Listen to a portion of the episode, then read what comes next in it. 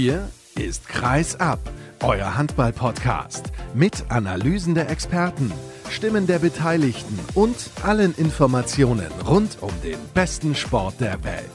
Mit eurem Gastgeber Sascha Staat.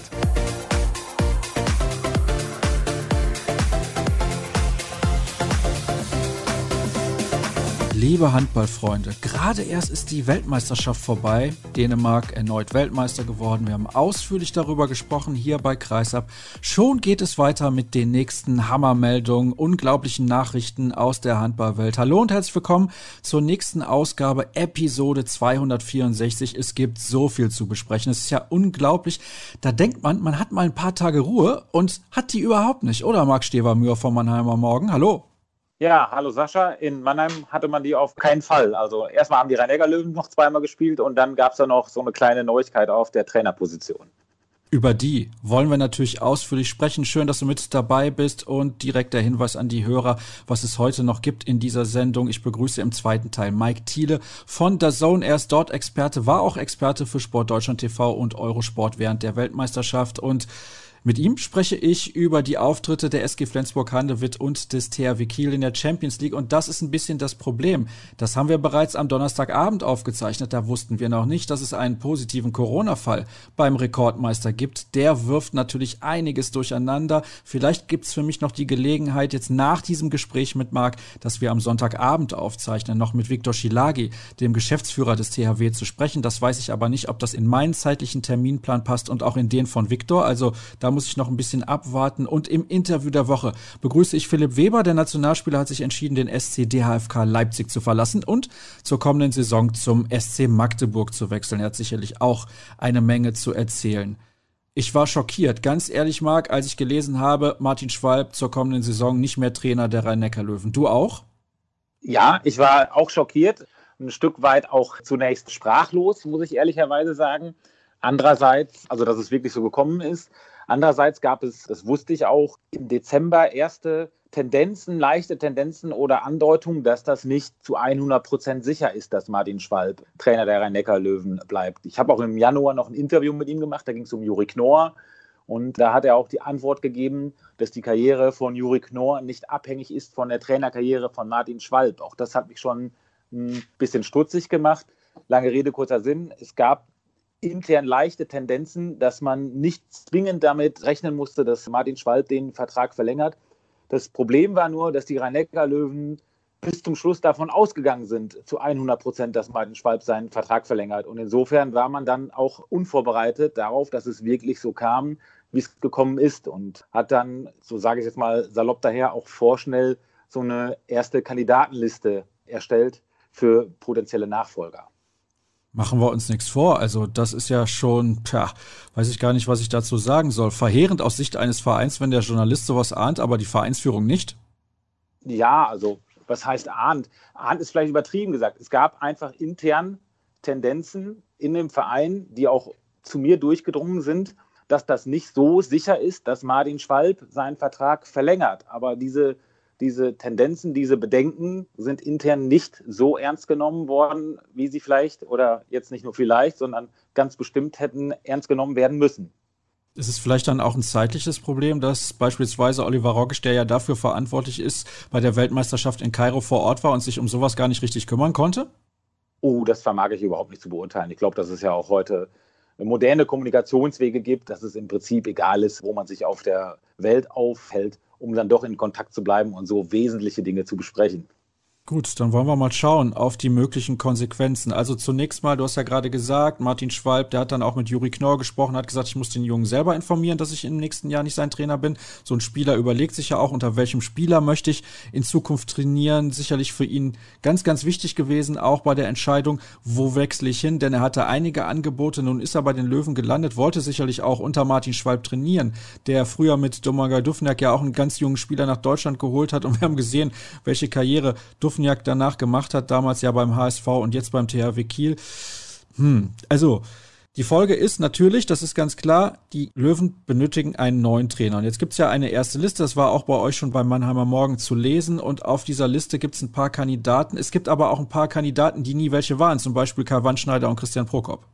Ja, also nach meiner Information stand jetzt, man sollte grundsätzlich nie etwas ausschließen, gerade in der jetzigen Phase, weil der Trainermarkt auch durchaus problematisch ist angesichts der Zeit für die Rhein-Neckar-Löwen. Also stand jetzt sind Kai Wandschneider und Christian Prokop keine Kandidaten.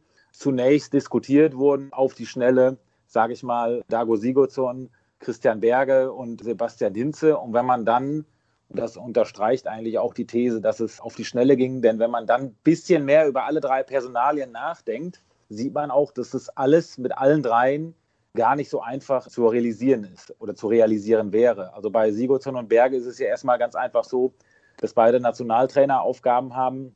Und jetzt unabhängig davon, dass die Rhein-Neckar-Löwen kein großer Freund von Doppellösungen sind, aber man würde sich, glaube ich, in der aktuellen Situation auch mit sowas anfreunden können, ist es ganz einfach so, wenn wir mal uns konkret die Doppelfunktion Sigurdsson angucken, halte ich eine Doppelfunktion mit einer Nationalmannschaft auf einem anderen Kontinent für, für nicht praktikabel, für, für unmöglich sogar. Und was noch gravierender wirkt, ist, Japan ist schon bei Olympia dabei. Ich gehe mal davon aus, dass sich Norwegen auch qualifizieren wird. Insofern wäre Christian Berger auch da lange, lange weg. Äh, der Trainer würde erst Anfang August in Mannheim eintreffen.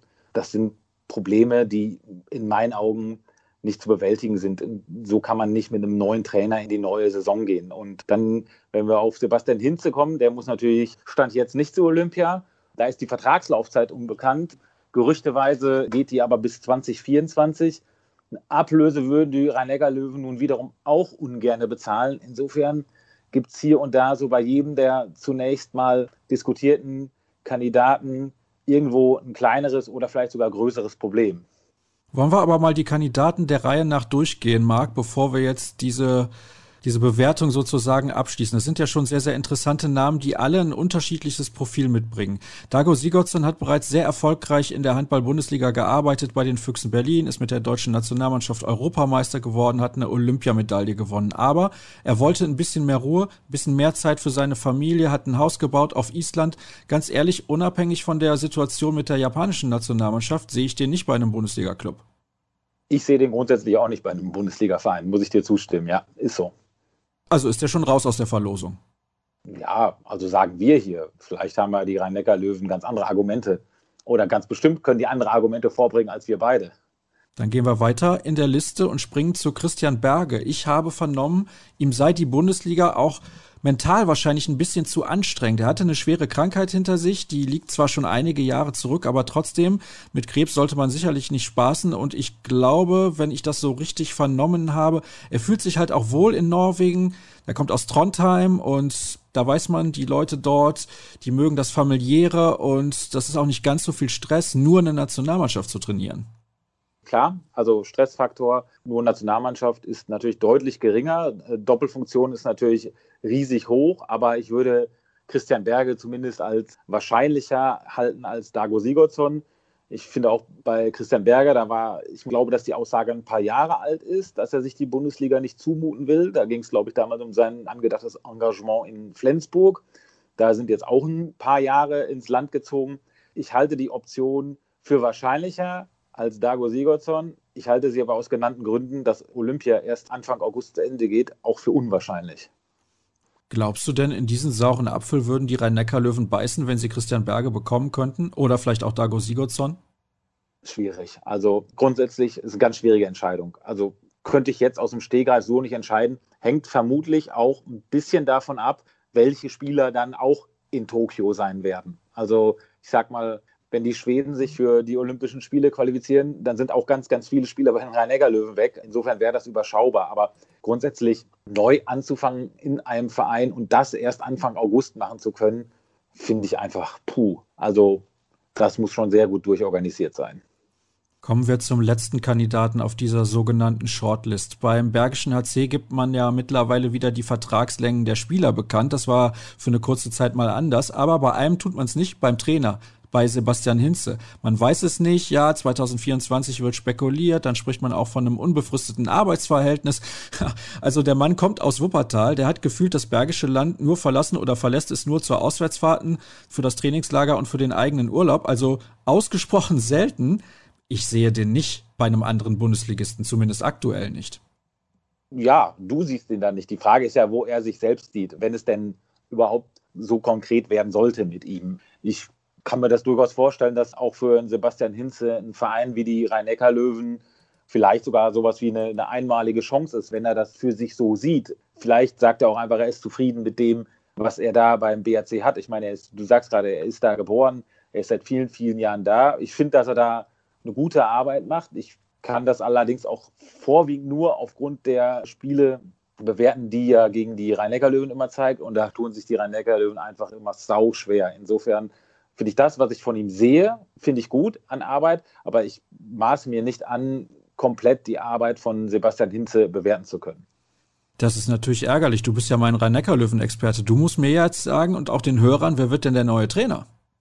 Ja, wer wird der neue Trainer? Es gibt bislang gibt es da überhaupt keine ganz klaren Tendenzen, dass man sich da auf ein oder zwei wirklich schon final geeinigt hat oder gar in ganz intensive Gespräche gegangen ist. Wie gesagt, es kommt für die Rhein-Neckar-Löwen dann doch überraschend, dieses Nein von Martin Schwalb. Es gibt so ein bisschen, ich will es mal romantischen Gedanken nennen bei einigen im Verein, dass es so eine Art Nikolai Jakobsen 2.0 gibt, also so einen jungen Trainer, der mit jungen Spielern vielleicht was macht, der auch als Spieler eine gewisse, gewisse Vita hatte. Ob das jetzt das Richtige für die Rhein-Neckar-Löwen ist, sei mal dahingestellt, weil die Rhein-Neckar-Löwen jetzt auch ein anderer Verein sind als damals, als Nikolai übernommen hat. Dieser Club hat ja nun jetzt wirklich andere Ambitionen als im Jahr 2014 ich persönlich, wenn ich einen Wunsch einbringen dürfte oder eine Idee, wäre zum Beispiel Raúl Alonso, der spricht auch Deutsch, ist bei Meschkow Brest Trainer, ist aber mein rein persönliches Empfinden, habe überhaupt nichts, was den Mann angeht, zu den rhein löwen gehört. Was ich aber heute gehört habe von einem spanischen Kollegen, mit dem ich telefoniert habe, aus Barcelona, der hat mir den Namen Ica Romero zugetragen, dass auch dieser Name möglicherweise bei den Rhein-Neckar-Löwen eine Rolle spielt. Und das wäre dann zumindest jemand, der eine große Spielerkarriere hatte, so wie Nikolai Jakobsen, der insofern auch eine gewisse Vita mitbringt, dessen Vertrag im Sommer endet, also ist keine Ablösesumme, der auch keine Nationalmannschaft nebenbei trainiert. Ja, und der halt nur nie Cheftrainer war. Das hat halt Nikolai Jakobsen vorher schon mal gemacht in Aalborg und das nicht so ganz unerfolgreich mit einer Meisterschaft. Das ist ein sehr interessanter Punkt, den du da anbringst. Abgesehen mal von den Namen Raúl Alonso. Ich hatte ja noch die Gelegenheit, am vergangenen Donnerstag das Spiel von Meschkow Brest gegen die SG Flensburg-Handewitt zu kommentieren. Und er macht schon den Eindruck, als wüsste er genau, was er da tut. Die Mannschaft hat einen guten Ball gespielt und klar, am Ende hat es nicht gereicht. Aber wenn wir uns insgesamt mal ansehen, was Meschkow Brest in dieser Saison in der Champions League schon gezeigt hat, das ist aller Ehren wert. Und dann kommt noch dazu bei Ica Romero. Ich finde das schon kritisch kritisch. Die Rhein-Neckar-Löwen sind nicht irgendein Verein in der Handball-Bundesliga. Dann einen Trainer zu holen, der noch nie Cheftrainer gewesen ist, das empfinde ich als zu riskant. Wird das deiner Meinung nach dann, oder würde das besser gesagt, wir müssen ja da im Konjunktiv bleiben, den Ansprüchen der Löwen gerecht? Gut, Ansprüche hin, Ansprüche her. Man hat damals mit Christian Andresson zu dem damaligen Zeitpunkt nicht ganz unerfolgreichen schwedischen Nationaltrainer geholt und es ist völlig in die Hose gegangen. Ich gebe halt einfach, wie ich gerade gesagt habe, zu bedenken, die Rhein-Neckar-Löwen stehen im Jahr 2021, auch wenn sie in der tabellarisch vielleicht da stehen, aber die Rhein-Neckar-Löwen sind 2021 vom Standing und vom Ambition nicht mehr der Verein, der sie 2014 gewesen sind. Auch wenn die Rhein-Neckar-Löwen in den letzten Jahren nicht nur die Meisterschaft, sondern auch die Champions League deutlich verpasst haben, ist das Ziel oder muss das Ziel dieses Vereins immer Titel sein. Insofern mag es sein, Ica Romero vom Co. zum Chef eines solchen Vereins, dass das zu groß ist. Aber mir fällt jetzt auch kein Argument ein, kategorisch auszuschließen, dass das nicht klappt. Also, dass der Mann Handballahnung hat, denke ich, ist unbestritten. Sind wir uns beide denn einig, wenn ich sage, dass Oliver Rogisch mittlerweile richtig unter Druck steht und ein bisschen liefern muss? Christian Andresson war seine Verpflichtung. Er hat jetzt verpasst, bei Martin Schwalb rechtzeitig eine Lösung zu finden für entweder einen Nachfolger oder Schwalb eben die Vertragsverlängerung schmackhaft zu machen. Und ja, also den einen oder anderen Transfer, habe ich zumindest gehört, hat er auch schon verpasst und das wären prominente Namen gewesen. Was denkst du? Ja, auf jeden Fall ist jetzt die jetzige Situation sowas wie ich habe es bei uns genannt, Roggisch Reifeprüfung, weil er jetzt im Prinzip wirklich einen Trainer finden muss, der hier in zwei, drei, meinetwegen auch in vier Jahren etwas aufbauen. Mit diesem Trainer muss er zusammen eine Kaderplanung angehen. Äh, ich sage mal, der Umbruch ist ja schon mittendrin, aber er muss noch abgeschlossen werden. Er muss mit diesem Trainer eine Kaderplanung aufstellen, dass man in zwei, drei, vier Jahren auch wirklich da oben angreifen kann, wo man sich einfach sieht, wo man vor fünf Jahren war. 2016 war man noch Meister, 2017 war man Meister. Darum geht es jetzt, einen Trainer zu finden, der hier über einige Jahre was aufbaut. dementsprechend die Spieler über einige Jahre zur Verfügung zu stellen, auf Eventualitäten vorbereitet zu sein, einfach einen Plan B für gewisse Personalien zu haben, weil dieses perspektivische Arbeiten ist hier in den vergangenen Jahren ein bisschen verloren gegangen. Und das ist es an der Mannschaft, die jetzt aufgebaut wird und wie erfolgreich sie sein wird oder auch nicht erfolgreich sein wird. Das ist im Prinzip die Arbeit, an der man erstmals so wirklich dann auch die Arbeit von Oliver Rogisch wird bewerten können, weil es sind ja nicht die zwei Meisterschaften oder der Pokalsieg, an dem man ihn messen kann, weil das waren ja nun nachweislich Mannschaften, die von seinen Vorgängern noch zusammengestellt worden sind. Siehst du die Löwen in der aktuellen Personalkonstellation denn so gut aufgestellt, dass du optimistisch bist für die nächsten Jahre? Also ich bin auf jeden Fall für die nächste Saison optimistisch, unabhängig jetzt mal von der Trainerfrage. Ich finde, dass man mit Juri Knorr einen sehr schlauen Transfer gemacht hat, weil der Andi Schmid einfach entlasten wird. Und wenn ich mir dann die Kaderkonstellation, die Kaderstruktur angucke, die spielen ja jetzt noch nicht so lange zusammen. Also gerade im Rückraum, Lukas Nilsson ist neu, auf der anderen Seite Albin Lagergren. Wenn sich das alles mal ein bisschen einschleift, dann kommt Juri dazu. Von der Altersstruktur haben die Rhein-Neckar-Löwen mächtig das Durchschnittsalter gesenkt. Im Mittelblock ist Imir vor einem Jahr schon für Gedeon Guardiola dazugekommen. Ich finde, das, find, dass der Umbruch bislang schon gut angegangen worden ist. Er ist natürlich noch nicht komplett abgeschlossen. Er wird wahrscheinlich final abgeschlossen sein, wenn Uwe Gensheimer irgendwann vielleicht mal seine Karriere beendet. Aber ich glaube, der, der größte Umbruch wird noch sein, wenn Andi Schmid dann geht. 2022 ist das ja angedacht. Deswegen hat man ja Juri jetzt ein Jahr vorher geholt. Ich finde aber, dass man die Anfänge für diesen Umbruch gemacht hat. Und jetzt muss man diese Mannschaft weiterentwickeln mit gezielten, passenden Transfers mit Spielern, die nicht für ein Jahr bleiben, sondern für zwei, drei Jahre, für einen Trainer, der langfristig hier ist, um dann zu sagen, wir können 23, 24 wieder ganz oben angreifen. Weil jetzt ist man nicht so weit wie Flensburg und Kiel, finde ich. Also ich will da niemandem zu nahe treten und es ist auch gewiss nicht meine Aufgabe, den Rhein-Neckar-Löwen irgendwelche Vorschläge zu machen, aber sollte man sich nicht im Verein bemühen, irgendwie Andi Schmid nach seiner aktiven Karriere beim Club zu behalten und ihm eine wichtige Rolle zu gestehen? Ja, also würde ich auf jeden Fall für plädieren. Jetzt völlig unabhängig davon, ob Andi Schmid das will oder nicht will. Ich glaube, Andi Schmid möchte nach allem, was ich gehört habe, nach seiner aktiven Laufbahn erst einmal in die Schweiz zurückgehen, in seine Heimat. Er möchte auf jeden Fall auch Trainer werden. Auf jeden Fall sollte man aber Andi Schmieds Rat immer wieder einholen, weil dieser Spieler hat das Spiel nun wirklich auch umfassend verstanden und dieser Spieler macht sich auch wirklich umfassend viele Gedanken immer. Also um diesen Verein, um die Ausrichtung des Clubs, welche Spieler könnten passen, welcher Trainer könnte vielleicht passen. Ja, ich finde, also jemand, der so ein Handball-Know-how mitbringt, wäre ja fahrlässig, sich zumindest die Gedanken von so einem Spieler nicht anzuhören. So oder so, egal was passiert, es bleibt sehr, sehr spannend rund um die Rhein-Neckar-Löwen und wir haben jetzt eigentlich 0,0 über das Sportliche gesprochen, aber es ist halt auch eine ja, eine wirklich bemerkenswerte Entscheidung von Martin Schwalb, der zurückgehen möchte nach Hamburg, wo seine Familie lebt. Und ich bin auch sehr gespannt, was er denn danach noch alles so treibt im Handball. Ich bin mir sicher, er wird auch wieder bei Sky als Experte auftauchen und beim HSV. Da wird er ja auch noch mitwirken. Marc, herzlichen Dank für deine Einschätzung. Das war's mit dem ersten Teil der heutigen Ausgabe, in dem wir noch einiges vorhaben. Jetzt gibt's eine erste Pause und gleich dann vielleicht noch ein paar Worte von Viktor Schilagi zur aktuellen Situation beim THW Kiel. Ansonsten ansonsten kümmere ich mich mit Mike Thiele um das Sportliche.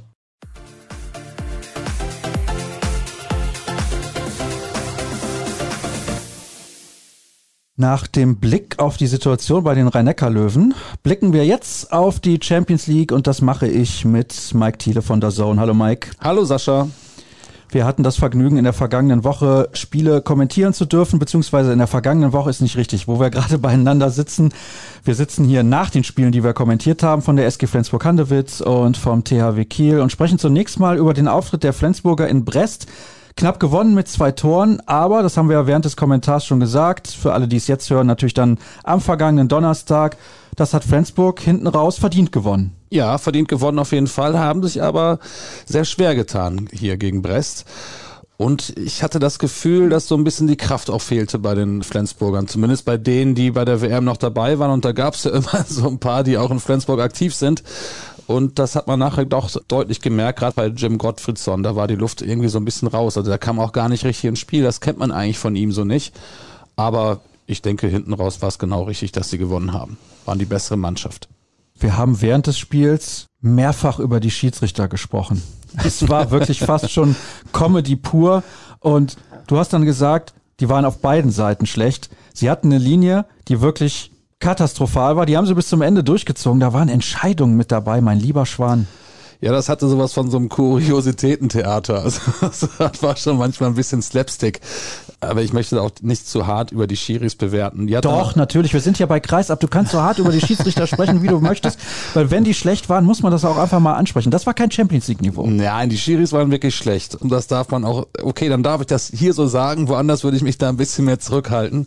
Ich habe da auch tatsächlich keine richtige Linie entdeckt. Also da wurde mal eine Stimmerfolge gepfiffen, mal keins. Dann gab es zwei Minuten für gar nichts und Zeitspiel, wann sie mal Bock hatten. Also Brest durfte gefühlt zwei Minuten im Angriff spielen und bei Flensburg ging zum Schluss nach 20 Sekunden Arm hoch. Witzigerweise auch in der Schlussphase. Ja, das war leider kein Champions League Niveau. Erinnerte mich eher so ein bisschen an Kreisliga. Das war ein bisschen schwierig, weil Simon Halt nach kurzer Zeit schon zwei Zeitstrafen auf dem persönlichen Konto hatte. Und er ist ja momentan der einzige Kreisläufer. Johannes Goller ist mit Corona infiziert und Jakob Heinl ist noch längerfristig verletzt.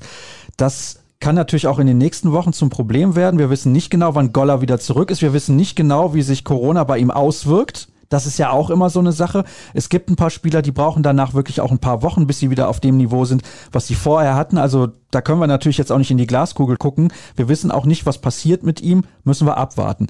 Aber das ist ein Problem. Halt mit diesen beiden Zeitstrafen, also Problem gewesen jetzt in diesem spezifischen Spiel, weil dann auch Staskube und Brest für ein paar Minuten immer versucht haben, über ihn zu gehen, hat aber nicht funktioniert, weil Magnus Röth neben ihm im Mittelblock wirklich super Arbeit gemacht hat. Das hatten wir von ihm so nicht erwartet, weil er normalerweise auf der Halbposition deckt. Ja, hat das spitzenmäßig gemacht und du hast absolut recht, wenn du sagst, für die Flensburger wird das da noch ganz schön eng, wenn denn jetzt Johannes Goller tatsächlich länger ausfallen sollte. Und du hast auch recht, der Heilungsverlauf bei der Krankheit ist durchaus unterschiedlich.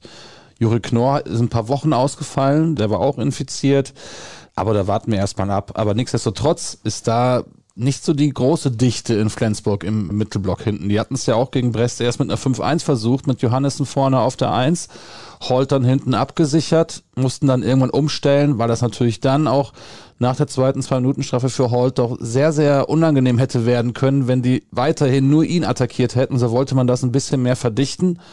Und da muss man tatsächlich sagen, Röth hat seine Sache mehr als nur ordentlich gemacht. Der hat da den ein oder anderen Ball an den Kreis gut abgefangen ist unfassbare Wege auch gelaufen, brauchte zwischendurch mal eine Pause, sodass Patterson nochmal reinkam.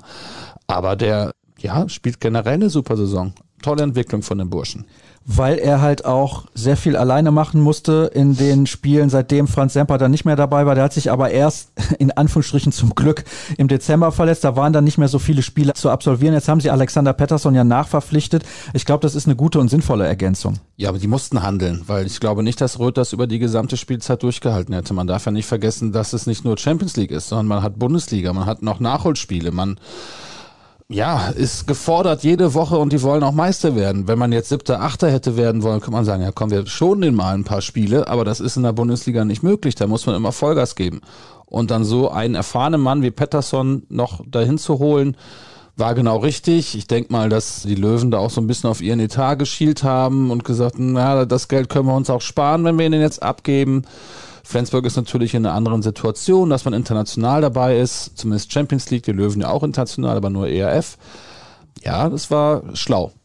Und sie haben auch vor der Saison schlau verpflichtet mit Lasse Möller, der hat mir direkt wieder gut gefallen. Ja, guter Junge auf der halblinken Position. Hat ein paar ordentliche Tore gemacht. Heute war er seit Oktober, glaube ich, verletzt ungefähr. Aber da werden sie auch noch viel Freude dran haben. Die sind generell gut aufgestellt. Johannessen, Gottfriedsson, Röth, wenn Franz Semper wiederkommt auf der Seite. Ja, gute Jungs. Also auf allen Positionen doppelt gut besetzt. Natürlich kommt denen das jetzt so ein bisschen nicht unbedingt gelegen, dass man so viel Verletzte hat. Oder auch natürlich bis zum Ende bei der Weltmeisterschaft hat durchspielen müssen. Das ist so klein wenig das Problem. Flensburg hatte in den letzten Jahren eigentlich immer recht wenige Verletzte. Gerade seitdem Mike Machulla da angefangen hat, da haben sie ein bisschen was umgestellt, auch im Athletikteam, haben das Training angepasst und so Sachen wie Muskelverletzungen gibt's eigentlich da nicht mehr. Lasses Vorn fehlte jetzt dann ja auch. Marius Steinhauser musste in diesem ersten Spiel durchspielen. Auf der anderen Seite Magnus Jöndal hatte ein paar Fehlwürfe gehabt. Da kam dann Hampus Wanne rein und wir haben ja gesehen, wie der in Ägypten gespielt hat. Das war wirklich wie vom anderen Stern. Also eigentlich auf der Seite muss sich die SG Flensburg-Handewitt überhaupt gar keine Sorgen machen. Und in der nächsten Saison haben sie Hampus Wanne und Emil Jakobsen. Du dürftest ja für Sport Deutschland TV und auch für Eurosport sehr, sehr viele Spiele bei diesem Turnier begleiten. Emil Jakobsen müssen wir auch mal kurz drüber sprechen. Super Verpflichtung. Es gibt, glaube ich, kein größeres Talent auf Linksaußen zurzeit in Europa als Emil Jakobsen.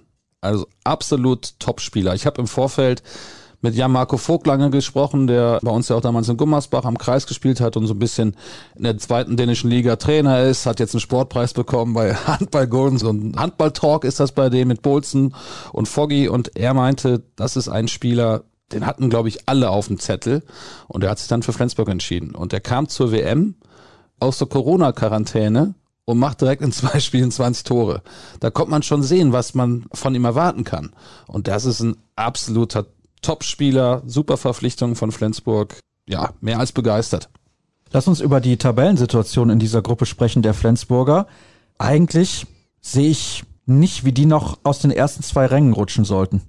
Ne, wüsste ich jetzt auch nicht. Da müsste schon viel passieren. Also da müssten tatsächlich einige Spiele an Corona erkranken oder sich verletzen. Ich sehe Flensburg unter den ersten zwei Plätzen, ja. Und das würde dann bedeuten, wenn denn alles zu Ende gespielt wird in dieser Gruppenphase und die EHF nicht sagt, wir ändern den Modus nochmal, dass dann die Flensburger eine Runde überspringen können. Das ist natürlich ein riesiger Vorteil und ich glaube, die Flensburger sagen sich gerade, boah, um Gottes Willen, den Modus bitte so beibehalten, damit wir diese zwei Spiele mehr Pause haben und diesen Vorteil haben sie sich ja erspielt und erarbeitet. Also wir wissen noch nicht, ob so kommen wird und ob sie dann auch Zweiter werden, vielleicht sogar Gruppensieger. Kels ist momentan Erster, ist natürlich auch eine starke Mannschaft und die haben es deutlich einfacher in der Liga. Aber die Möglichkeit besteht, dass Flensburg eben mindestens Zweiter wird in dieser Gruppe und das ist eine sehr, sehr hohe Wahrscheinlichkeit, was das angeht. Wir wechseln in die andere Gruppe und sprechen über den THW Kiel. Gegen Motor Saporosche war das ein Spaziergang. Ja, das war nicht mehr als ein Trainingsspiel. Das war auch tatsächlich ein bisschen langweilig nachher. Wir mussten uns schon irgendwelche neuen Themen überlegen, was wir hier alles so erzählen können. Nein, also Motor war hier in keinster Weise ein ebenbürtiger Gegner. Von der ersten Minute an hat Kiel das dominiert und das ja bis zum Ende durchgehalten. Toll war für Dario Quenstedt 60 Minuten Einsatzzeit. Philipp Jicher hat sich gedacht, komm, Niklas Landin, der hat gerade genug gespielt bei der WM, dem gebe ich jetzt mal eine Pause. War die absolut richtige Entscheidung. 38 Prozent gehaltene Bälle für Quenstedt, viele Freie auch rausgenommen, beispielsweise vom Kreis. Der hat richtig gut gespielt und das ist im weiteren Saisonverlauf, glaube ich, auch wichtig, wenn Landin, von dem wir eigentlich erwarten, dass er immer genial spielt, aber das kann er halt nicht, dann Quenstedt reinkommen muss und man kann sich auf ihn verlassen. Ja, wie wichtig so Torhüter sind, sieht man ja immer wieder. Und Landin auch ein absoluter Garant dafür, dass Dänemark Weltmeister geworden ist. Auch in dem Duo mit Möller zusammen. Also wenn der eine nicht gehalten hat, kam der andere rein, der hat da mal ein paar Bälle rausgeholt. Und genauso wichtig ist das bei Kiel auch. Landin wird die, obwohl der fast immer alles hält. Also der hat ja kaum Schwächephasen, ist ein Wahnsinnsmonster da am Tor. Aber enorm wichtig auch, dass Quench auch bei Laune gehalten wird. Das ist ja auch Punkt. Wenn einer nur die ganze Zeit auf der Bank sitzt und da kann man noch so sehr den anderen mögen oder mit dem gut auskommen, man will spielen. Und ein Torwart ist nun mal in der etwas unglücklichen Situation, dass man auch 60 Minuten durchhalten kann. Das hat er gezeigt. Dario Quenstedt in diesem Spiel gegen Saporosche eine fantastische Leistung. Wir haben auch lange über Oskar Sonnefeld gesprochen, der nochmal ein paar Einsatzminuten bekommen hat, aber in der Bundesliga vor allem in den wichtigen Spielen ist nicht davon auszugehen, dass er viel auf der Platte stehen wird. Was auch Thema war während unserer Übertragung, dass der Innenblock mit Pekela und Winczek natürlich jetzt komplett frisch ist. Das wird Kiel auf jeden Fall sehr in die Karten spielen. Ja, gerade wenn man sieht, dass sie eben wahrscheinlich die ersten beiden Plätze nicht mehr erreichen können bei der Champions League. Also sind da nicht so gut unterwegs wie Flensburg, haben gegen Nord das ein bisschen verdaddelt in der Hinrunde. Das kann hinten raus tatsächlich wichtig sein. Und wie wichtig Winczek und Pekela sind, das haben wir während des Final Fours gesehen. Da haben sie überragend gespielt. Ist natürlich jetzt eine andere Situation. Das war ein Final Four Turnier, zwei Spiele. Man wusste, es geht um alles, weil wir in dieser Saison vom THW Kiel das ein oder andere Mal zumindest in der Champions League auch ein bisschen negativ überrascht worden sind. Ja, auch in der Bundesliga haben sie in Wetzlar verloren. Das ist man von Kiel eigentlich nicht so gewohnt. Aber in der Champions League tatsächlich gegen Nantes, das war ein richtig schlechtes Spiel. Auch in Zagreb haben sie nicht komplett überzeugt. Und gegen Westbrem oder in Westbrem beim zweiten Spiel hatten sie nicht einen Hauch einer Chance. Da hat Westbrem sie ab der 45. Minute komplett überlaufen. Und wie gut Barcelona ist, wissen wir auch alle. Die haben heute auch wieder gegen Westbrem gewonnen. Also die setzen da ein ums andere Mal ein Ausrufezeichen, stehen mit acht Siegen und keinem Unschieden, keiner Niederlage mal locker auf Platz eins. Auch natürlich wie jedes Jahr ein Top-Favorit auf den Titel. Aber da geht's halt nicht nur über die ganze Runde, sondern da entscheiden dann zwei Spiele. Kiel hat ja auch noch einige schwere Brocken vor der Brust, wobei sie haben ja schon zweimal gegen Kiel und zweimal gegen Westbrem gespielt. Sie müssen aber noch gegen Aalborg ran. Aalborg in dieser Champions League Saison die machen richtig auf sich aufmerksam. Interessante Mannschaft. Also diese Spiele sollte man sich dann auch auf jeden Fall angucken in den nächsten Wochen. Und klar, da fallen jetzt mit Celje und Zagreb zwei Mannschaften ab. Nantes auch noch nicht so gut reingekommen. Ist eine kuriose Gruppe, weil Saporosche schon zwölf Punkte hat, sechs Siege, drei Niederlagen. Allerdings auch, das haben wir ja auch besprochen, gegen eher schwache Mannschaften gespielt in dieser Gruppe und gegen die ganzen guten Mannschaften müssen sie noch ran. Also da ist davon auszugehen, dass der THW auf jeden Fall noch vorbeizieht und auch viele der restlichen Spiele gewinnen wird. Glaubst du, der THW wird sogar vielleicht bei dem ein oder anderen Spiel sagen, ist heute nicht so wichtig, Zweiter können wir eh nicht werden, Gruppensieg ist sowieso weg. Wir schonen da den einen oder anderen, weil die Bundesliga wichtiger ist? Ich glaube, das kommt immer darauf an, was für ein Spiel dann am Wochenende ansteht. Ich kann mir das schon gut vorstellen, dass Philipp Biecher da auch so ein bisschen die Belastungssteuerung spielen lässt. Das macht ja auch total Sinn. Also dafür hat man ja auch 16 Spieler mittlerweile im Kader, dass man die alle einsetzen darf. Und Biecher ist natürlich in den Top-Spielen auch auf die Top-Spiele angewiesen. Und dass Sandor Sargosen heute nicht gespielt hat, wird mit Sicherheit was mit seiner Verletzung aus dem Spanien-Spiel zu tun haben, aber sicherlich auch damit, dass man ihn schonen kann. Und gerade in solchen Spielen wird er das auch 100% ausnutzen. Da gehe ich auch schwer von aus. Philipp Pich hat ja schon in der vergangenen Saison gezeigt, in seiner ersten als Cheftrainer, dass er viel rotiert, deutlich mehr als Alfred Gislason. Das war immer so ein Trainer, der hat vor allem auf seine Stammspieler gesetzt, haben wir jetzt auch bei der WM noch gesehen, dass er das tut, dass er eigentlich immer so seine erste Sieben hat und wenig wechselt, dass er diesen Spielern dann vertraut. Ist immer blöd dann für die Ersatzspieler, dass die wenige Minuten bekommen. Aber Jicha macht das deutlich anders und ich glaube, das ist auch wichtig. Hat er vielleicht auch noch aus seiner Zeit in Barcelona mitgenommen. Die haben sowieso immer einen Kader, wo sie durchwechseln können, wie sie wollen, weil sie auch in der Liga dann nicht so gefordert sind, aber ich glaube, das tut ihm THW Kiel extrem gut. Gibt es noch irgendwas, was wir besprechen sollten jetzt rund um die Champions League? Gerade fällt mir nicht mehr so viel ein. Nein, ich glaube, wir sind durch. Aber was du jetzt über Alfred Gieslasson gesagt hast, ja, da hast du vollkommen recht. Er sagt aber auch, dass seine erste sieben in den wichtigen Minuten für das Gewinnen oder das Verlieren zuständig sein muss. Weil das sind die wichtigen Spieler, auf die er sich verlassen kann, da weiß er genau, was passiert. Und so sind halt die Ansicht immer ein bisschen anders. Andi Schmid sagt das zum Beispiel auch. Der sagt, ja, in den wichtigen Momenten muss die erste Sieben auf der Platte sein, weil das eben auch die wichtigsten Spieler sind. Dass es da mal den einen oder anderen vielleicht spieltagsabhängig die Leistung ein bisschen variiert, ist auch klar. Aber ich glaube auch, dass ich teile da die Meinung von Alfred Gislason, dass die erste Sieben, das sind die wichtigen. Und dahinter muss man eben gucken, dass man natürlich auch eine gute Mannschaft hat, um oben mitzuhalten. Aber ich hatte eine andere Philosophie, finde ich auch gut. Also man sieht auch an Dänemark und Schweden, die haben auch munter durchgewechselt, aber als es drauf ankam, bei Dänemark, wer war auf der Platte? Mikkel Hansen. Und teilweise auch 50 Minuten oder 55 Minuten. Und was ist passiert? Weltmeister geworden. Also kann das auch nicht immer so schlecht sein. Zwei Sachen habe ich noch. Jeweils eine Frage zu beiden Themen. Eben haben wir schon drüber gesprochen. Was sagst du dazu, dass Martin Schwalb nach der Saison nicht mehr Trainer der Rhein-Neckar-Löwen ist? Ja, 57 Jahre alt, ist jetzt bald Rentner. Nein, Quatsch. Ja, er hat natürlich in der unglücklichsten Phase einen Trainerjob übernommen. Also kurz danach kam Corona. Da muss man ja auch mehr so Clown sein, um die Mannschaft ein bisschen bei Laune zu halten. Ist, glaube ich, auch nicht der Handball, den er so kennt oder so, wie er sich das vorgestellt hat leere Hallen, nicht die Stimmung. Er ist ja auch ein Typ, der so ein bisschen die Emotionen immer anheizt und auch immer, immer Vollgas gibt. Ich finde ihn als Experten auch überragend, also bei Sky sensationell, aber schon überraschend zum jetzigen Zeitpunkt. Gibt natürlich so ein paar Kandidaten, die jetzt da in den Ring geworfen werden. Franjes ist vereinslos, was den Verein angeht, ist aber noch Nationaltrainer Kai Wandschneider von Wetzlar. Da wäre ich wirklich interessiert, wie er mit einer Top-Mannschaft umgeht. Er hat ja gezeigt, dass er bei jeder Mannschaft Erfolg haben kann, was der in Wetzlar da abreißt in den letzten Jahren, absolut Hut ab. Macht er super. Ja, bin gespannt. Ich bin da sehr, sehr gespannt. Abwarten. Und das zweite Thema, weil er gleich ja noch zu Gast ist, Philipp Weber wechselt von Leipzig nach Magdeburg. Ja, back to the roots, würde ich mal sagen. Ne? Er hat ja gesagt, er freut sich wieder nach Magdeburg zu kommen. Auch eine Top-Verpflichtung. Ich habe gehört, dass Darmgard da nicht so ganz zufrieden ist und man sich wahrscheinlich von ihm trennen wird. Daher das passt. Also Magdeburg hat gut zugeschlagen auf dem Transfermarkt mit Saugstrup. Jetzt Weber.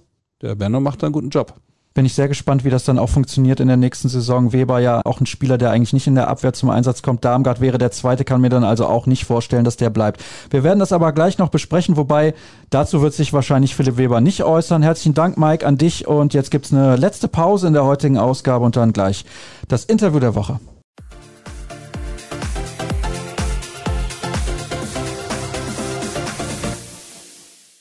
Wir kommen abschließend zum Interview der Woche und ihr habt es gemerkt, liebe Hörer, Viktor Schilagi habe ich nicht mehr erreicht. Wobei, das ist nicht ganz korrekt, ich habe es auch nicht mehr versucht, denn das Interview hat sich ein wenig verzögert und unser Gast erklärt uns gleich, warum. Die Erklärung ist relativ simpel. Ich begrüße in der Leitung Philipp Weber. Hallo Philipp.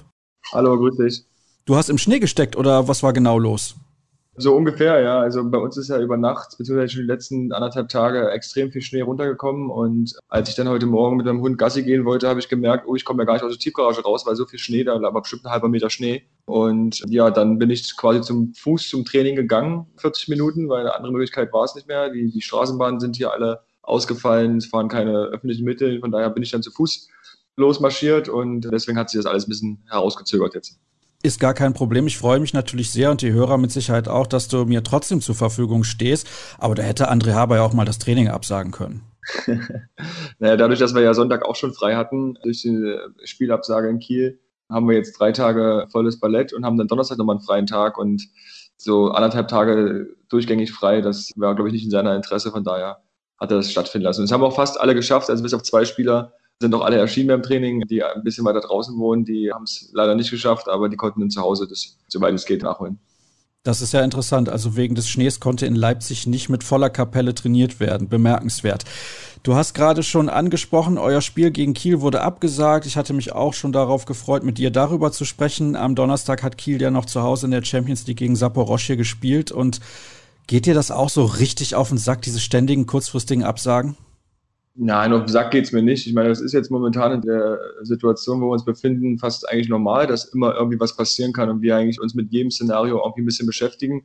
Und da ist natürlich auch so ein Szenario immer, immer ein Thema, aber wir haben uns auf die Fahnen geschrieben, dass wir halt versuchen, ja, no excuses quasi, also alles, alles so hinnehmen, wie es kommt und keine Ausreden suchen. Und da ist es halt jetzt natürlich schade, weil wir die Reise dann halt nochmal antreten müssen. Aber es geht um, um die Gesundheit der Jungs und wenn da jemand sich angesteckt hat, hofft man einfach, dass da der gesund durchkommt und da ist dann der Sport auch erstmal in dem, in dem Feld. Ich weiß, dass du jemand bist, der sich sehr viele Gedanken über die Situation macht. Du warst im Vorfeld der Weltmeisterschaft auch noch zu Gast bei Marina Schweizer im Sportgespräch des Deutschlandfunks und hast dort ausführlich über die Thematik Corona gesprochen. Jetzt mal so rückblickend auf die vergangenen Wochen in Ägypten bzw. Kairo. Mit welchem Gefühl bist du wieder in Deutschland angekommen? Ja, wenn man mal das Sportliche ausblendet, eigentlich mit einem relativ positiven Gefühl. Ich glaube, die WM hat ein paar Startschwierigkeiten gehabt mit der Durchsetzung des Hygienekonzepts. Da wurde dann extrem nachgebessert und spätestens nach anderthalb Tagen haben wir dann wirklich auch ein sehr, sehr sicheres Gefühl gehabt und, und haben uns da auch wohlgefühlt. Da war sicherlich die Möglichkeit, sich dort irgendwie anzustecken, geringer, als wenn ich jetzt zu Hause in Deutschland geblieben wäre. Von daher bin ich jetzt mit einem guten Gefühl wieder hier. Freue mich natürlich jetzt, dass es wieder mit den, mit den Jungs in Leipzig losgeht. Ja, hat auch schon eine ganz schön lange Zeit, dass wir jetzt kein Spiel mehr miteinander gemacht haben. Von daher bin ich aber prinzipiell mit einem guten Gefühl wieder nach, nach Deutschland gekommen. War dir trotzdem die ersten Tage in Kairo, also ich will nicht sagen die erste Woche, aber die ersten zwei, drei Tage vielleicht ein bisschen mulmig? Absolut, ja. Also da sind Zustände auf uns zugekommen, wo wir eigentlich gedacht haben, dass das nicht passiert. Also es geht los mit, dass wir alle in dem gleichen Restaurant essen müssen, was eigentlich vorher alles anders abgesprochen war. Aber wie gesagt, die haben extrem nachgebessert dann und haben sich da wirklich extrem Mühe gegeben, dass wir dann auch wirklich das sichere Gefühl haben. Und das hat man dann spätestens ab dem zweiten Tag und von daher war das dann alles okay. Ich weiß nicht, wie das für dich als Spieler war. Der Kollege Nils Bastek von der DPA war ja auch vor Ort und hat hier im Podcast während der WM gesagt, das erschlägt einen natürlich auch. Diese Menschenmassen, die kennt man nicht mehr aus Deutschland. Das ist absolut richtig. Also gerade wenn man auch mit, mit dem Bus dann zum Training und zum Spiel gefahren ist, was da auf den Straßen los ist, da kann man sich kaum vorstellen, dass da irgendwie eine Pandemie herrscht. Also das war wirklich Wahnsinn. Aber ja, das zeigt uns einfach, dass wir in Deutschland in einem Land leben, wo da sehr, sehr viel Wert drauf gelegt wird auf, auf Regeln und nur so kann man das, glaube ich, auch alles bekämpfen. Aber es war schon, ja, ziemlich krass, auch in der Hotelanlage. Für eine Mannschaft waren dann gefühlt zehn Mitarbeiter zuständig, wo du auch sagst, naja, zwei oder drei hätten es auch gereicht. Aber so ist halt das Land, es versucht halt immer alles bestmöglich zu machen und sehr hilfsbereites Land ist. Und die wollen sich natürlich auch nur Mühe geben. Und das war am Anfang ein bisschen komisch, aber irgendwann haben wir sich auch dran gewöhnt. Natürlich wollen wir auch über das Sportliche sprechen. Du persönlich musst ja eigentlich mit der Weltmeisterschaft einigermaßen zufrieden sein, was deine Spielanteile angeht und auch deine Leistung. Ja, ich spreche ungern über mich persönlich, weil ich fahre nicht als Philipp Weber zur WM, sondern ich fahre ja als Team Deutschland zur WM und da sind wir unter unseren Erwartungen geblieben und haben halt unser Ziel nicht erreicht. Und auch wenn ich viel gespielt habe oder auch gut gespielt habe, bin ich dann natürlich dann trotzdem enttäuscht und hätte natürlich gerne ja noch einen Schritt weiter mit der Mannschaft dort gegangen. Und aber ja, so ist es nun mal. Jetzt müssen wir die richtigen Schlüsse daraus ziehen, uns bestmöglich auf die nächste Maßnahme vorbereiten, weil die ist mindestens genauso wichtig wie die WM, weil da geht es um Olympia und da wenn wir alles für die Waagschale werfen, damit wir das auch erreichen können. Das ist in der Tat wichtig, dieses Qualifikationsturnier in Berlin in wenigen Wochen. Da bleibt ja nicht mehr viel Zeit, also sechs Wochen sind es ungefähr noch, bis das Turnier dann da gespielt wird mit starken Gegnern, Vize-Weltmeister Schweden, den Slowenen und Algerien. Trotzdem, um nochmal über dich persönlich kurz zu sprechen, was die WM angeht, ich hatte schon das Gefühl, du profitierst enorm davon, dass Alfred Gislason dir das Vertrauen geschenkt hat und du spürst das auch und kannst das dementsprechend auf der Platte auch zeigen. Ja, das stimmt schon. Also ich bin ja generell ein Spieler, der relativ gut funktioniert, wenn es mir gut geht, wenn ich Selbstbewusstsein habe, wenn ich mich wohlfühle. Und das hat halt Alfred auch relativ schnell gemerkt, dass ich so ein Typ bin. Das ist sicherlich auch schon äh, in den, in den Maßnahmen vorher ein bisschen herauskristallisiert worden oder auch in den Telefonaten, die wir miteinander geführt haben. Und da hat er mir wirklich den kompletten Rücken gestärkt, hat mir vollstes Vertrauen gegeben, hat mit mir viel gesprochen im Training, außerhalb von der Trainingshalle. Und ja, wenn ich mich dann wohlfühle, dann kann ich auch meine bestmögliche Leistung bringen. Und da war ich sicherlich noch nicht am Optimum, aber auf einem guten Weg dorthin. Und das macht mich einfach auch mutig für die kommenden Aufgaben der Nationalmannschaft. Das glaube ich auch. Ich habe das ja hier auch schon in der Vergangenheit mehrfach betont. Ich fand das wirklich eine sehr, sehr starke Leistung von dir in Ägypten. Und ja, also die Spielmacherposition war ja in den letzten Jahren bei der deutschen Nationalmannschaft immer mit so einem kleinen Fragezeichen versehen, seit dem Rücktritt von Martin Strobel, der ja dann für die WM 2019 nochmal zurückgekommen ist, aber hat sich ja da leider sehr, sehr schwer verletzt. Wer zur Hölle steckt eigentlich hinter Handball-Leaks? Erklär mir das doch mal bitte. Ja, das würde ich auch gerne mal wissen. Also die sind wirklich extrem auf Zack, die Leute dort. Haben anscheinend ein gutes Gespür oder gute Quellen. Ich weiß nicht, ob sie Steuerbüros anzapfen oder Geschäftsstellen anzapfen oder Telefone von Spielern. Ich kann es dir nicht sagen, aber die sind auf jeden Fall extrem auf Zack. Das muss doch Kretsche sein. Doch der Einzige, der diese ganzen Quellen hat. Vielleicht hat er eine Verbindung zu denen, aber nein. Kannst du wirklich nicht sagen. Mir würde es auch mal gerne interessieren. Aber ja, ist halt spannend, dass es sowas gibt, ne? dass nicht nur im Fußball immer spekuliert wird, sondern auch jetzt mittlerweile im Handball spekuliert wird und die Nachrichten, die dort reinkommen, auch ja schon na, nicht zuverlässig sind, aber die haben halt schon einen Wahrheitswert von, keine Ahnung, mindestens 60, 70 Prozent und das ist schon beeindruckend. Zur Erklärung für alle, die nicht wissen, was Handball-Leaks ist, das ist ein Instagram-Account, da werden immer Wechsel bekannt gegeben von Spielern, zum Beispiel auch von Philipp Weber. Wenn du das dann selber liest und du weißt ja auch ein paar Tage später unterschreibst du bei diesem Verein, ist schon ein bisschen komisch. Das war wirklich sehr, sehr komisch, weil ich habe weder einen Arbeitsvertrag unterschrieben gehabt, noch habe ich jetzt meine finale feste Entscheidung getroffen. Und da steht sowas dann schon drin. Das ist dann natürlich ein komisches Gefühl, aber ja, ich lese jetzt generell so auf Handball World oder auf irgendwelchen anderen Sportseiten nicht so viel sondern ich nutze halt gerne auch mal die Zeit, wenn ich nichts mit Handball zu tun habe, auch wirklich die für andere Sachen zu nutzen. Und da ist das ja natürlich ein, Beigeschmack, gerade wenn das offiziell gemacht wird, dass du halt 50 Bilder davon geschickt bekommst und du musst dich versuchen, immer zu rechtfertigen. Aber ja, so ist es immer heutzutage und da müssen wir alle mit durch. Warum war das für dich so schwer, diese Entscheidung zu treffen?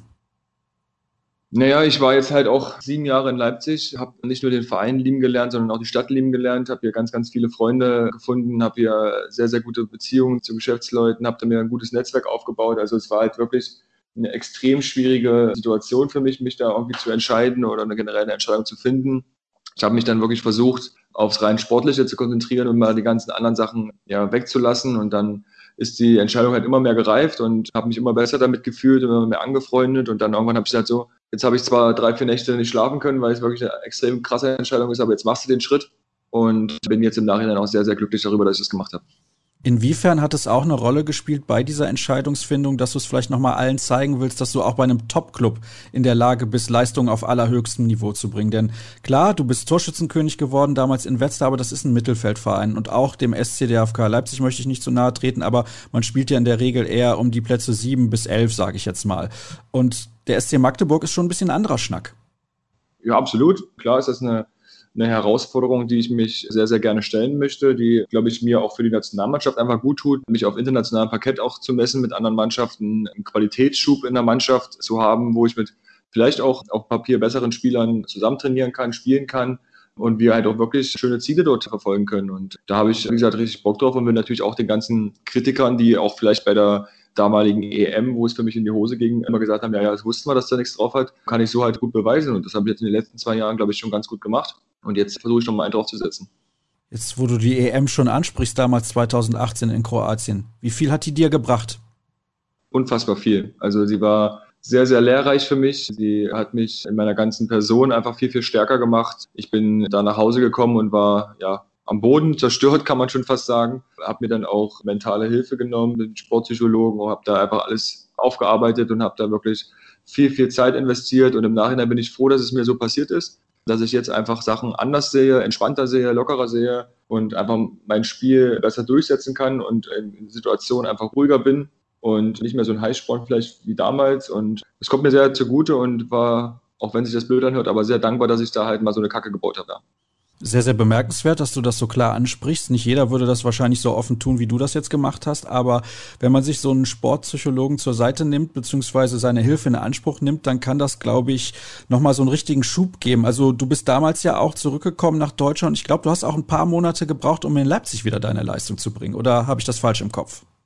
Nee, nee, es war, also ein paar Monate ist jetzt übertrieben, aber es war mit Sicherheit so drei, vier Spiele, wo ich das immer noch im Kopf drin hatte und sobald ich wieder einen Fehler gemacht habe, darüber nachgedacht habe. Und da war dieser Sportpsychologe wirklich sehr, sehr wichtig für mich, wo ich einfach mir ein paar Key Facts versucht habe zu sammeln, um einfach meine Leistung gut zu bringen. Und ich finde auch heutzutage ist das keine Schwäche mehr, sich irgendwie Hilfe zu nehmen, sondern eher eine Stärke, dass man halt noch besser werden möchte. Und darum empfehle ich das eigentlich jedem, mal zumindest einmal gemacht zu haben, mal mit jemandem über sowas zu sprechen weil es kann einen nur stärker machen und so war es halt bei mir auch der Fall.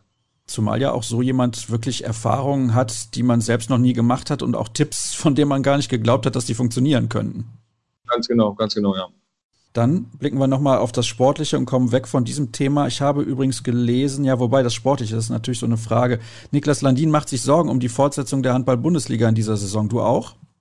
Ja, ein bisschen schon. Also wir haben jetzt doch, glaube ich, ein, zwei Mannschaften, drei Mannschaften, die wirklich viele Spiele nachholen müssen, die auch auf internationalem Parkett unterwegs sind. Jetzt nehmen wir mal THW zum Beispiel. Da wird es natürlich verdammt schwer, irgendwie alle Spiele so hinzubekommen, dass sie gut durch die Saison kommen. Und, aber wir können es nicht entscheiden. Wir müssen einfach unseren Job weitermachen, müssen da weiter als Vorbilder agieren und zeigen, dass es auch funktioniert. Und was dann die Liga entscheidet, wie es weitergeht, ob es ein Playoff-System gibt oder wie auch immer, das können wir nicht entscheiden, das nehmen wir dann hin, wie es ist. Und wäre, glaube ich, auch fahrlässig, wenn man jetzt sagen würde, ja, die Saison würde auf jeden Fall durchgehen. Das ist, glaube ich, Quatsch. Aber man muss sich auf jeden Fall mit Szenario B und C vielleicht auch Gedanken machen, wie es eventuell weitergehen kann. Sollte man nochmal irgendwie, keine Ahnung, ein, zwei Wochen nicht spielen können bei manchen Vereinen, dann muss man sich sicherlich da schon ein bisschen, ja, wie ich schon gesagt habe, Gedanken machen und gucken, wie man das dann löst. Ich habe ja schon mehrfach gesagt, ich fände es eigentlich ganz gut, wenn die HBL jetzt mal irgendwie sagen würde, pass mal auf, Leute, das ist unrealistisch, dass wir die Saison mit 38 Spieltagen zu Ende spielen können. Wir beenden für alle Teams die Hinrunde, dann teilen wir die Tabelle in die ersten zehn und die zweiten zehn und die spielen dann jeweils nochmal eine Runde gegeneinander. Klar, dann kann man als Mannschaft auf den Plätzen 12 oder 13 nicht mehr in den Europapokal kommen, aber dann ist das vielleicht eine bessere Lösung, zumal dann ja auch die Saison nicht erst Ende Juni zu Ende gehen würde. Das finde ich ja auch nochmal richtig hart denn danach steht ja auch schon Olympia an, für dich gegebenenfalls auch. Also du würdest bis Ende Juni spielen, dann würdest du dich auf Olympia vorbereiten, würdest Olympia spielen und dann würdest du wieder nach Leipzig kommen, beziehungsweise in deinem Fall konkret ja dann nach Magdeburg, würdest da wieder trainieren und dann würde die Saison schon wieder losgehen. Ja, das ist gut zusammengefasst, ja. Also ich habe das Szenario auch schon mal gehört und wäre da, glaube ich, auch gar nicht so böse drüber, wenn das durchgeführt wird. Man muss einfach mal abwarten, was jetzt die Zeit bringt. Ich denke, die Leute machen sich da genügend Gedanken und haben da auch genügend Experten um sich herum und da wäre es jetzt, glaube ich, für mich fair am Platz, wenn ich da irgendwie eine, eine Meinung ganz interessant. Gut, dann hast du ja doch ein bisschen deine Meinung zu dem Thema geäußert. Ich danke dir für die klaren Worte, so wie wir das von dir kennen, Philipp. Und das soll es dann gewesen sein mit der ersten Ausgabe nach der Weltmeisterschaft. Es war schon wieder jede Menge los. Ich hoffe, ihr hattet euren Spaß und wenn ihr noch mehr wissen wollt über dieses Format, dann schaut vorbei auf facebook.com slash kreisab, bei Twitter at kreisab.de sowie bei Instagram Hashtag und Accountname kreisab und dann hören wir uns in einer Woche hoffentlich wieder. Macht's gut und bis dann. Tschüss.